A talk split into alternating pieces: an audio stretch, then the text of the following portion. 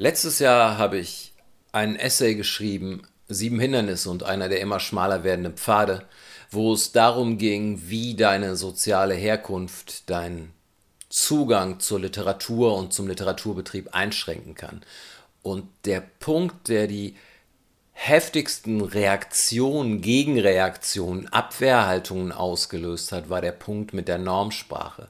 Das kann natürlich daran liegen, dass ich mich nicht gut genug ausgedrückt habe, aber ich vermute, es liegt eher daran, dass man das so als gesetzt nimmt. Das ist unumstößlich. Wenn du denn schreiben möchtest, solltest du diese Normsprache beherrschen. Du sollst die Sprache und ihre Regeln können und einen großen Wortschatz haben, sonst, warum willst du sonst schreiben, wenn du sie nicht kannst? Ähm, weil das Beherrschen der Normsprache für mich einfach kein Kriterium ist für Literatur. Es sagt nichts darüber aus, ob jemand etwas von Metaphern versteht, ob er Innenwelten abbilden kann, ob er Figuren führen kann, ob er etwas von Dramaturgie versteht. Jedes Mal, wenn jemand, man macht das ja gerne mit Nazis, wenn sie Rechtschreibfehler machen oder Sätze falsch ins Internet hineinschreiben, dann ist man so, haha, der ist dumm. Es, ist, es findet eine Abwertung statt und keine inhaltliche Auseinandersetzung mehr. Jedes Mal, wenn jemand sagt, hier hast du einen Fehler gemacht, einen sprachlichen Fehler, heißt es, ich habe nichts mehr mit der, mit dem, über den Inhalt reden wir nicht so. Du kannst die Form nicht wahren und darüber reden wir. Ähm, die Analogie, die ich gerne benutzen würde, um zu verdeutlichen, was ich meine, greift nicht ganz. Das haben Analogien schon mal so an sich, aber ich glaube, es wird klarer, wenn ich diesen Popmusik-Vergleich nehme. Popmusik ist voll von Stimmen, die nicht richtig technisch gut singen können oder die überhaupt nicht singen können. Ähm, wir haben Leute wie, und die wissen das alle. Die wissen das alle. Wir haben Leute wie Grönemeyer, wir haben Leute wie Leonard Cohen, wir haben Leute wie Bob Dylan, wir haben Leute wie Kurt Cobain, wir haben äh, jede Menge. Und die, die setzen das, ähm, man muss das bewusst einsetzen können, ist ein Ding. Man muss die Sprache beherrschen um dann, was man hat, bewusst einsetzen zu können.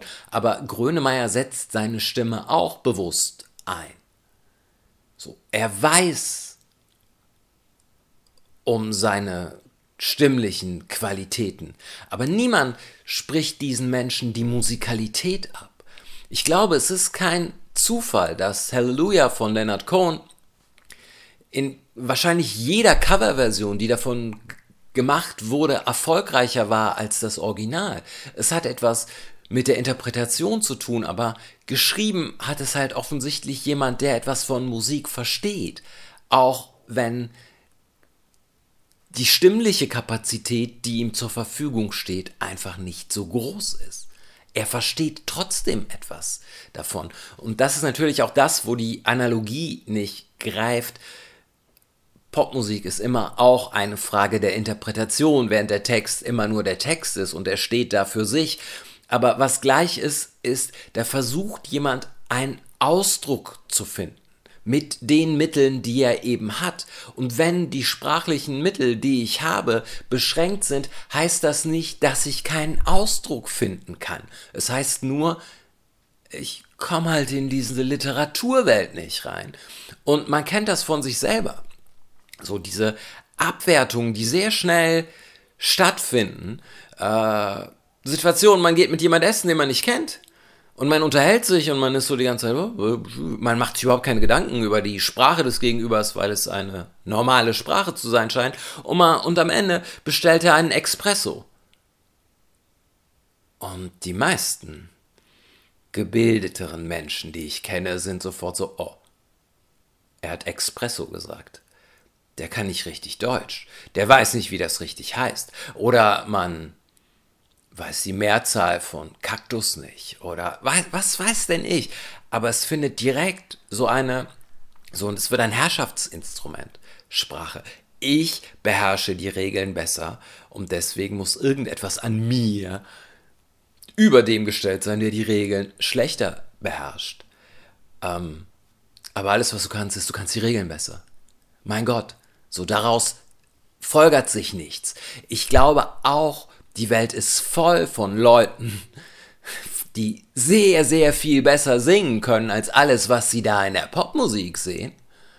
Und die sitzen da und sind so, Alter, aber warum? Warum hat der Erfolg und ich nicht? Der kann nicht singen, aber ich kann das. Ja, aber da hat jemand anders einen Ausdruck gefunden. Es geht nicht um die Technik, sondern es geht um den Ausdruck, den du finden kannst. Und wenn deine Mittel beschränkt sind, sind sie halt beschränkt.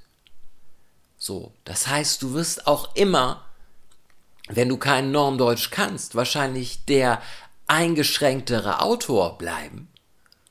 Aber das heißt nicht, dass du ein schlechter Autor bist. Und ähm, eine weitere Analogie vielleicht, das ist keine richtige, aber doch irgendwie schon, die vielleicht auch verdeutlicht, was ich sagen möchte.